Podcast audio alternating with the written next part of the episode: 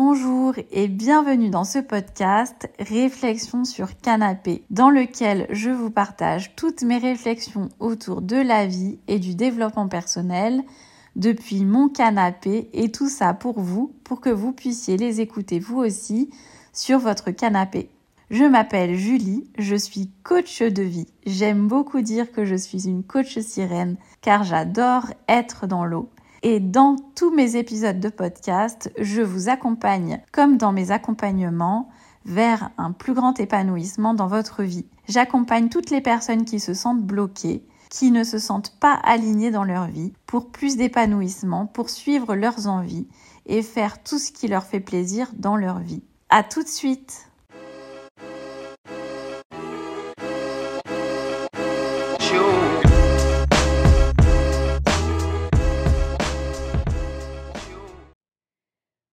Bonjour à toutes et à tous, j'espère que vous allez bien. Je suis hyper contente de vous retrouver pour un nouvel épisode de Réflexion sur Canapé. J'ai pas enregistré d'épisode depuis vraiment longtemps, il n'y en a pas du tout eu au mois de janvier. Je m'excuse pour ça parce que j'avais vraiment plein de projets en cours et j'avais vraiment besoin de prendre le temps de rediriger ce vers quoi j'avais envie d'aller dans ce que je vous parle, dans ce dont je vous parle, pardon, dans ce que je vous raconte et dans le message que j'ai envie de vous faire passer ici à travers ce podcast. Euh, sachez qu'il va être amené à évoluer dans les prochaines semaines, dans les prochains mois, pour euh, vous parler de sujets plus spécifiques, plus précis, je pense. Et euh, peut-être qu'il donnera naissance à un nouveau projet de podcast, on verra, qui sera peut-être un petit peu plus professionnalisé que celui-ci, en toute transparence, je continue d'enregistrer via mon téléphone, sans micro, quoi que ce soit, qui donc peut-être aura vocation à devenir un peu plus professionnel avec un vrai micro que j'ai acheté depuis plusieurs mois mais que je n'utilise pas, etc. Quoi qu'il en soit, le sujet dont j'ai envie de vous parler aujourd'hui, je suis un petit peu enrhumée, alors j'espère que ça va pas trop s'entendre. Je, vais essayer de faire en sorte que ça s'entende pas trop, mais j'ai mon nez qui me, qui me chatouille parfois, et donc bon, on verra ce que ça donne. Donc le sujet que j'ai envie d'aborder aujourd'hui, c'est la parole des femmes. Alors, sachez que ce podcast a vocation à devenir un podcast militant, parce que vous l'aurez sans doute saisi à travers tous mes autres épisodes de podcast que j'ai déjà fait, que j'ai déjà dit.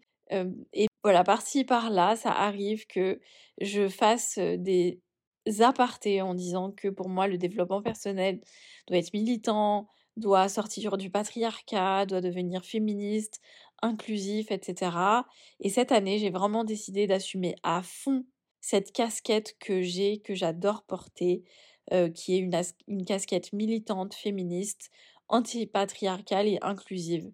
Donc, je vous le dis aujourd'hui, j'ai envie de parler de la parole des femmes, de la place que l'on fait à la parole des femmes et surtout de la place qu'on ose ou qu'on n'ose pas prendre du coup en tant que femme dans notre parole, dans la façon qu'on a de, nous, de s'exprimer, de se montrer, d'oser s'affirmer, notamment via les réseaux sociaux, et à quel point ça peut être compliqué, et à quel point ça prend du temps et de l'énergie, et que c'est vraiment pas quelque chose de naturel, parce que, bah, en fait, on nous a comme appris, on nous a comme inculqué, et, et finalement, c'est comme si c'était normal que les femmes prennent pas trop de place et qu'elles se censurent d'elles-mêmes. Moi, je me suis vraiment rendu compte que je me censurais beaucoup. C'est d'ailleurs, je pense, grâce à ça que j'ai osé faire ce podcast. C'est parce que j'avais envie de pouvoir parler sans limite de temps, sans limite de sujet, sans personne qui m'interrompe aussi peut-être, à part moi-même et mes propres idées, mes propres réflexions, mes propres censures et mon propre, ma propre disponibilité, quoi qu'il en soit je pense qu'on se censure vraiment au quotidien sur ce qu'on dit, ce qu'on ose dire, ce qu'on ose porter comme parole, aussi parce qu'on a peur de se prendre des tollés. Et je crois que j'ai la sensation, je dis pas que c'est une vérité absolue, j'ai la sensation que beaucoup d'hommes ne se posent pas la question. Ne se posent pas la question de recevoir des commentaires négatifs ou de se mmh, voir un peu je sais pas, critiquer ou voilà, c'est comme si pour eux la question se posait pas parce qu'il y avait comme une sorte de principe même de légitimité de ce qu'ils racontent. Alors qu'en tant que femme, on va beaucoup plus se poser la question de est-ce que ce que je dis est pertinent, est intéressant, est-ce que ça apporte vraiment quelque chose, est-ce que je vais être vraiment inclusive quand je parle de ce sujet? Est-ce que j'ai bien compris tous les enjeux? Est-ce que je vais pas me tromper? Est-ce que je vais pas dire des bêtises? Et donc, à force, on finit par moins parler, moins oser se montrer, moins assumer ce qu'on dit, moins prendre position en se disant non, ça vaut pas le coup. Parce que le coup qui va y avoir en face, ça va être potentiellement des détracteurs, potentiellement des détracteurs masculins qui vont nous réduire au silence, qui vont dire que ce qu'on dit c'est pas vrai, que c'est nul, que on ferait mieux de se taire. Et j'ai vraiment remarqué pour ma part, au travers des réseaux sociaux évidemment, je me suis rendu compte que au fur et à mesure, je m'étais limitée à parler parce que j'avais l'impression que ça allait pas toucher beaucoup de monde, que ça allait servir à rien, que de toute façon les gens m'écouteraient pas parce que je parle trop. Vraiment. Pour moi, ce qui a été, je dirais, le signe principal, pas le signe, le moteur principal, la cause principale, voilà. Ce qui a été la cause principale que je parle moins sur les réseaux sociaux en direct, c'est-à-dire face à la caméra, en faisant des reels, en faisant des vidéos, etc. Alors que je le faisais beaucoup plus au début, c'est je parle trop, je suis exhaustive dans ce que je raconte, je donne beaucoup d'exemples, je parle beaucoup parce que j'ai la sensation que c'est important pour que les concepts soient vraiment bien compris dans leur profondeur et pas juste en surface. Et du coup, j'ai l'impression de parler trop. J'ai l'impression vraiment que ce que je raconte, c'est pas assez succinct, que c'est pas assez synthétique, que ça va pas droit au but, que ça va pas directement au fait, et que donc c'est inutile. Comme si la seule chose qui était utile à l'être humain, c'était le fait et la concision et la synthétisation. Ça, c'est évidemment aussi, pour ma part, une ancienne mince, je trouve plus le mot, une ancienne dérive professionnelle, c'est pas le mot, mais c'est celui que j'ai trouvé. à savoir que j'étais juriste avant et donc on nous demandait d'être synthétique dans les mails qu'on envoyait à nos clients, c'est-à-dire les commerciaux globalement. Et donc c'était normal pour nous qu'on nous dise sois synthétique, ne t'éparpille pas dans des détails inutiles pour les commerciaux. Et sur ça, j'étais tout à fait d'accord parce que voilà, moi, ma vision du juriste, c'était de se dire, je vais droit au fait qui intéresse mon commercial, à savoir, il m'a posé telle question, j'ai pas besoin de citer X article du Code civil dont il s'en fout, dont il se fout royalement, j'ai pas besoin de faire dix mille tartines sur la jurisprudence ou je sais pas quoi, parce qu'en fait, ça n'intéresse pas le commercial, ça n'intéresse finalement que les juristes, et moi, ça m'intéressait pas plus que ça non plus, donc j'allais droit au but. Et c'est ce qu'on me demandait. Mais à côté de ça, dans ma vie personnelle, dans la façon dont je raconte les choses, dans la façon dont je vis les choses aussi, il y a tout un tas de détails. Et souvent, je me suis rendu compte que je sais, je parle beaucoup, j'aime bien donner beaucoup de détails, j'aime beaucoup donner le contexte des choses, parce que selon moi, c'est important à la compréhension. Et je sais qu'il y a plein de personnes pour qui elles n'ont pas besoin de ce niveau de détail pour aller dans la compréhension des choses. Typiquement, j'ai un de mes amis, quand je lui pose des questions sur comment ça va et comment tel truc s'est passé, tel événement auquel il est allé dont il m'avait parlé, tel truc, en général, ses réponses sont laconiques. C'est oui, très bien, c'était chouette, ou c'était trop bien, ou je sais pas quoi, et c'est vraiment, ça tient en général en quatre mots. Alors que, à l'inverse, si lui me demande comment s'est passé tel truc, tel truc, tel truc, moi je vais avoir envie de donner plein de détails, je vais avoir envie de dire bah c'est trop bien, j'ai fait ci, j'ai fait ça, machin, etc. Enfin voilà, je vais vraiment raconter parce que je vais mettre de l'affect aussi dans ce que je raconte. Et je ne pourrais pas, selon moi, raconter telle histoire s'il n'y a pas le contexte. Si je raconte pas d'abord que ma journée s'est bien passée, mais au début de ma journée, j'avais eu telle galère et donc, je sais pas, j'étais trop contente de passer une bonne journée ensuite parce qu'elle avait mal commencé, par exemple. C'est vraiment un, exemple. et, donc, j'aime bien étayer, étoffer ce que je raconte avec bah, ce que je fais, des exemples. Si vous avez souvent écouté mes podcasts, vous le savez, je donne beaucoup d'exemples. C'est souvent des exemples personnels, évidemment, parce que je parle de ce que je connais, mais ça pourrait être d'autres exemples que parfois j'invente complètement, de trucs complètement hypothétiques. Mais pour moi, c'est important de venir étayer ce que je dis, de venir rajouter à mon propos des exemples concrets qui vont encore plus permettre la compréhension de certains concepts, de certains sujets, ou qui vont comprendre ce que je dis globalement, mon argumentaire, etc. Et qui font que je ne sais pas être concise dans ces cas-là. Je sais le faire, évidemment, mais pour moi, il y aurait zéro intérêt. Je ne verrais vraiment aucun intérêt à partager quelque chose en disant straight to the point, en allant droit au but sur voilà tel truc. Parce que je raconterai pas en fait dans ces cas-là. Pour moi, l'intérêt de partager quelque chose, c'est parce que je peux mettre du détail, c'est parce que je peux partager mes émotions que j'ai ressenties, les pensées que j'ai eues, ce que ça m'a fait, ce que ça m'a fait penser, ressentir, comment je me suis, je sais pas comment je me suis sentie dans telle situation et, et qu'est-ce qui qui a mené à ça, mon, mon cheminement de raisonnement, etc.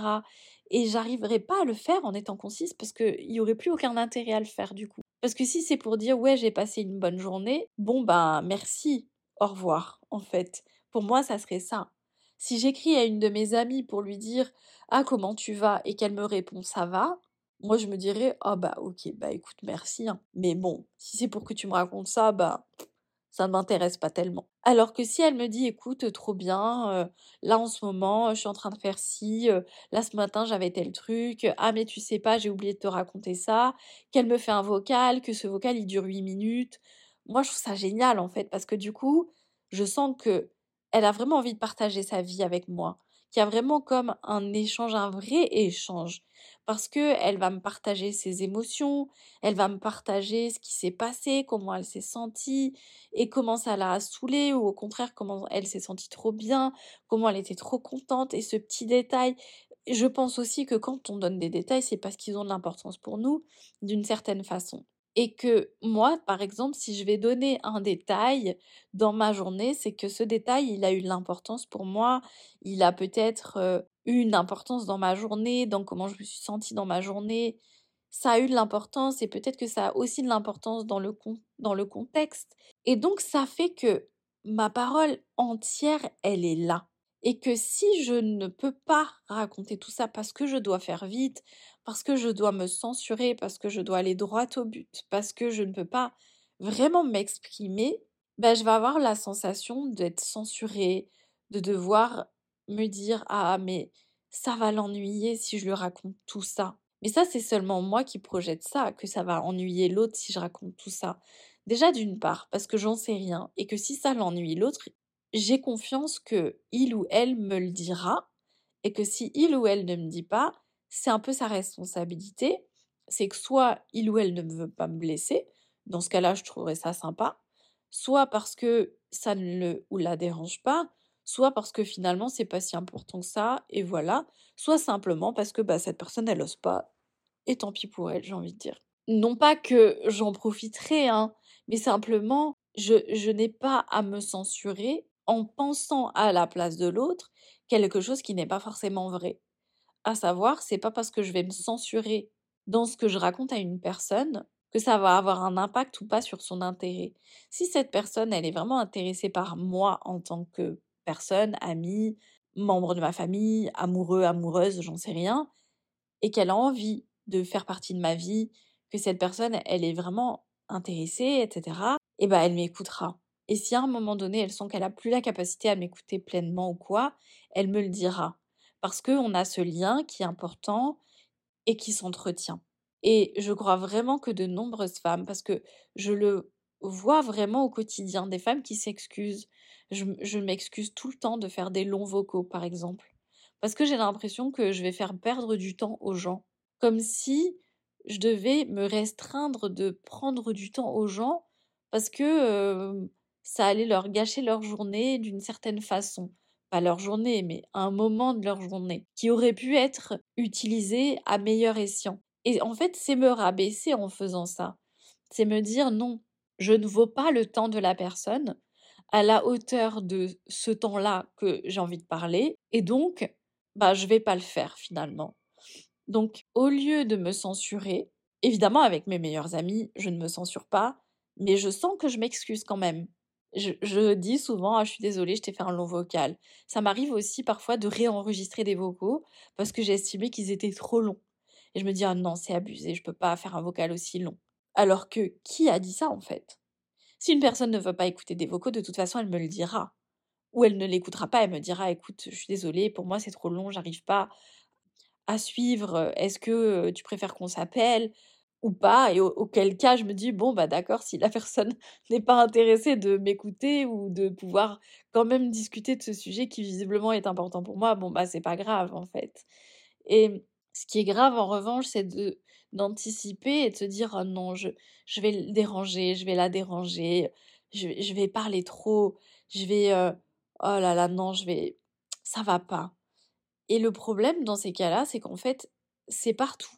Ça m'est souvent arrivé de rentrer de soirée ou de date ou quoi et de me dire oh là là, j'espère que j'ai pas trop parlé. Oh, j'espère que j'ai j'espère que j'ai pas encore été trop la pipelette, que j'ai pas pris trop de place et que j'ai pas encore été trop à attirer la couverture sur moi, à trop qu'on me regarde ou qu'on m'écoute ou quoi. Oh là là, et ça, me met souvent mal à l'aise en fait. Je me dis oh là là, non mais t'aurais dû prendre un peu moins de place, c'est pas cool, t'as pris la place des autres. Et le truc, c'est que il y a des gens qui ne se posent pas du tout la question. Il y a beaucoup d'hommes qui ne se posent pas du tout la question. Dans l'espace public, il y a énormément d'hommes qui sont très à l'aise à monopoliser la parole, à couper la parole des femmes, en particulier dans l'espace politique. Alors là, je vous en parle même pas, mais pas que, hein, dans l'espace salarié, à mon avis, ça existe énormément aussi. Vous, vous pourrez me partager vos expériences si vous en avez envie, évidemment. Mais je crois que les femmes se censurent beaucoup sur ce qu'elles disent et sur la place qu'elles prennent dans la parole. Le fait de ne pas parler trop longtemps, le fait de se dire oh là là, mais je suis trop une pipelette. Combien de fois ça m'est arrivé de dire aux gens ah mais moi je suis hyper bavarde. Oh là là, mais moi je parle trop. Moi il faut, m'arrêter hein, parce que sinon je parle trop. Et le truc c'est que donc forcément on se dit oh là là, mais là j'ai trop parlé, ça va pas. Et donc on finit par se censurer. Et je crois que un des moyens d'arrêter de se censurer, c'est de plus poser la question et de, de partir du principe que si on prend trop de place, si l'autre estime qu'il a plus sa place, si l'autre estime qu'il n'a pas la parole, que il n'est jamais écouté, et ça, ça serait, comment dire. Alors, c'est intéressant que je vous dise ça parce que ça part de encore un autre truc. C'est intéressant.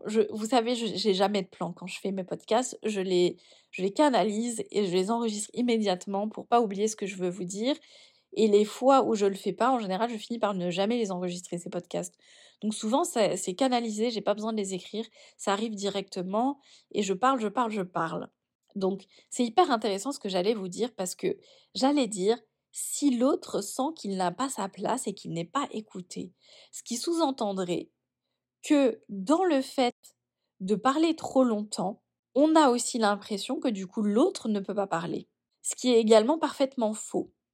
Évidemment, il existe la possibilité qu'on parle non-stop sans laisser la place à d'autres personnes. Et dans ce cas-là, c'est aussi se poser la question de OK, d'accord, je parle et je libère ma parole et c'est intéressant. Mais est-ce que j'ai aussi permis à l'autre de libérer sa parole, de se sentir écouté, vu et de lui laisser aussi sa place. Ça, c'est clairement euh, très féminin et du coup plutôt masculin de pas se poser la question, je dirais.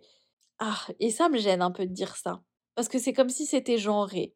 Mais je crois qu'il y a quand même quelque chose de. J'ai pas envie de dire masculin, du coup, je vais plutôt dire sexiste. On va dire ça comme ça. Vous voyez le pouvoir des mots. Hein. Je, vous me voyez souvent chercher mes mots, corriger mes mots, reprendre ce que j'ai dit, corriger quelque chose, parce que pour moi, les mots ont une très très grande importance et je les choisis toujours avec soin. Et donc, parfois, ça me demande d'être très précis sur exactement ce que j'ai envie de dire. Et donc là, ça serait pas tellement masculin, mais je dirais plutôt, donc, c'est assez sexiste en fait, quand, par exemple, on va vraiment pas se poser la question de si l'autre a eu l'espace de parole ou pas ce qui va arriver souvent dans des débats publics. et souvent, quand on est une femme, on va beaucoup plus se poser la question. On va beaucoup plus s'interroger et se dire est-ce que j'ai laissé la place à l'autre? Est-ce que l'autre aussi peut se sentir écouté? Est-ce que il existe suffisamment de place pour tout le monde? C'est hyper intéressant ce que je vous dis. Ouh là là, j'avais pas prévu ça au début de mon, de mon podcast. C'est vraiment trop chouette. J'espère que vous allez écouter en entier parce que, évidemment, j'en parle un peu depuis le début, mais c'est toujours une question de place. C'est est-ce que je suis à ma place? Est-ce que j'ai laissé la place à l'autre? Est-ce que tout le monde peut avoir assez de place? Moi, je crois qu'évidemment, tout le monde peut avoir assez de place. Et la question, c'est pas de dire si moi je prends ma place, du coup je prends la place de quelqu'un d'autre. C'est est-ce que je peux prendre ma place et en même temps que les autres aient leur place aussi? Je crois que ça fait vraiment partie de la façon dont on doit réappréhender les choses parce que je crois qu'il y a un vrai débat sur ça en ce moment dans le développement personnel. Ce que je vous dis là, j'ai pas inventé l'eau tiède, hein, clairement. En revanche, je dirais que ça vient comme mettre en exergue ce truc qui est que souvent, dans le milieu du développement personnel, on arrive à cette conclusion que on n'a pas osé parler, qu'on n'a pas osé prendre sa place, que notre parole a été limitée, et souvent, je ne sais pas si vous si les chakras ça vous parle ou pas. Moi ça me parle pas beaucoup mais c'est pas grave parce que c'est intéressant quand même par rapport au chakra de la gorge qui est voilà le fait de, de parler, de porter sa voix, de prendre sa place, etc. On dit souvent, j'entends beaucoup de femmes dans le milieu du développement personnel dire qu'elles ont besoin de libérer leur voix, qu'elles n'osaient pas porter leur voix, que au niveau du chakra de la gorge, c'était très bloqué. Moi-même, je l'ai vécu aussi, alors que je suis une grande gueule, en fait. Et donc, je comprenais pas. Je me disais, mais je comprends pas. Moi, j'ai toujours été une grande gueule, j'ai toujours dit ce que je pensais, j'ai toujours dit les choses. Alors, pourquoi est-ce que j'ai l'impression d'avoir le chakra de la gorge complètement bloqué, ou j'aurais pas finalement, on m'aurait quand même empêché de parler, ou je me serais censurée de parler de certains trucs et tout ça? Et en fait, je crois que c'est vraiment ça. Je pense que, vous voyez, je vous l'avais dit au début de ce podcast, j'avais dit ça va être militant. Bah, ça va l'être. Pourquoi? Parce que j'essaye de proposer des solutions pour sortir le développement personnel du patriarcat. Et je crois qu'une des façons de sortir le développement personnel du patriarcat, c'est de permettre aux femmes de comprendre que ce n'est pas parce qu'elles prennent entièrement la place et toute la place qu'elles veulent que ça veut dire que ça enlève la place à quelqu'un d'autre je vais vraiment le redire parce que je crois que souvent, on va se censurer parce qu'on va avoir peur que ça prenne la place pour quelqu'un d'autre. Si je parle trop, l'autre va pas avoir le temps de parler. Si je dis trop, si c'est trop long quand je parle, l'autre va pas avoir le temps, va pas avoir cet espace, va pas avoir sa place. Je vais prendre la place de quelqu'un d'autre si moi je parle trop longtemps. Typiquement dans une réunion, c'est ça. Si moi je parle trop longtemps, l'autre n'aura pas le temps de parler si je parle, si je prends trop de place, l'autre ne va plus avoir sa place. Et je crois que c'est parfaitement faux. Parce que si on est vraiment égalitaire et si on essaye vraiment d'être dans à la fois le fait que chacun ait sa place et à la fois le fait de prendre sa place, c'est là qu'on va être vraiment dans une méga puissance en fait. Parce que du coup, chacun et chacune aura sa place. Et chacun et chacune aura conscience que chacun et chacune a sa place. Et donc, il n'y aura pas de question de est-ce que moi je suis plus légitime qu'un autre ou une autre à prendre ma place? Parce que je crois qu'il y a aussi cette question-là. C'est si moi j'ose prendre ma place, est-ce que je suis plus légitime à le faire qu'une autre ou qu'un autre? Si moi j'ose prendre du temps, si moi j'ose parler longtemps, est-ce que je suis plus légitime à le faire qu'un autre ou qu'une autre? Et je crois que c'est vraiment ça en fait le cœur du sujet. C'est vraiment de se dire plus je vais oser prendre ma place, plus je vais le faire de la façon qui me convient le mieux et qui en même temps reconnaît la place de l'autre, plus l'autre va se sentir aussi légitime d'oser prendre sa place. Je crois que c'est vraiment comme un effet boule de neige, vous voyez, c'est vraiment de dire OK, je prends ma place mais je la vole pas. Je suis pas en train de la voler à quelqu'un, ma place. Je suis pas en train de la prendre à quelqu'un d'autre, ma place en fait. Je suis juste en train de prendre exactement la place que j'ai envie de prendre et point, c'est tout. Et ça n'a rien à voir avec l'autre. Je suis pas en train de voler la place de l'autre. Et si chacun et chacune arrive à se dire ça, et je crois que les hommes y arrivent très bien, si chacun et chacune, ouah, vraiment, ça va être un podcast très féministe, hein, je vous préviens. Je suis désolée pour les hommes qui vont l'écouter. J'espère que ça piquera pas trop. Euh, mais vous voyez que je vous, tiens, je tiens compte de vous aussi quand même. Je dis chacun et chacune, j'essaye vraiment de vous prendre en compte. Parce que je crois que vraiment, plus on va oser parler, plus on va oser prendre du temps, plus on va oser faire des podcasts qui sont longs, plus on va oser faire des vocaux qui sont longs, plus on va oser faire des vidéos qui sont longues, plus on va oser faire exactement ce qu'on a envie, hein, parce que je dis longue, parce que moi c'est le format, parce que j'aime bien prendre du temps, parler, etc. Mais en tout cas, plus on va oser faire ce qui nous semble le plus juste pour nous, le plus adapté pour nous, le mieux pour nous, sans se poser la question de est-ce que ça va voler la place de quelqu'un d'autre? Est-ce que ça va être mal perçu par quelqu'un qui risquerait de penser que j'ai pris un peu trop de place? Ben, plus on va permettre à d'autres, évidemment, d'ouvrir cet espace aussi. Et plus on va aller vers des espaces qui sont équitables, qui sont éthiques. J'ai carrément envie de dire ça, qui sont éthiques. Parce qu'en fait, ça va, respecter l'écologie intérieure de chacun. C'est-à-dire qu'il y a des gens qui vont pas avoir envie de prendre de place. Parce que leur place, elle est exactement à la hauteur qu'ils ont envie. Donc ils vont pas avoir envie de prendre plus de place. La place qu'ils ont, euh, l'espace qu'ils ont, il leur convient très bien. Ils sont vraiment genre hyper à l'aise avec ça. Et dans ce cas-là, c'est absolument parfait. Et les personnes qui ont envie de prendre plus de place, qui n'osent pas, qui ont envie de parler plus, qui ont envie de donner plus de détails et qui se censurent, vont oser plus. Et je vais m'arrêter là sur ce podcast. J'ai pas envie forcément d'en faire un très long pour une fois, justement, parce que ce que je dis me semble très pertinent. J'espère qu'il le sera pour vous aussi, évidemment. prenons de la place, faisons des vocaux de 40 minutes. peut-être pas 40 minutes. faisons des vocaux de la longueur qu'on a envie, en tout cas. Faisons des vidéos si on a envie de faire des vidéos. Montrons-nous. Osons. Osons dire tout ce qu'on a envie de dire.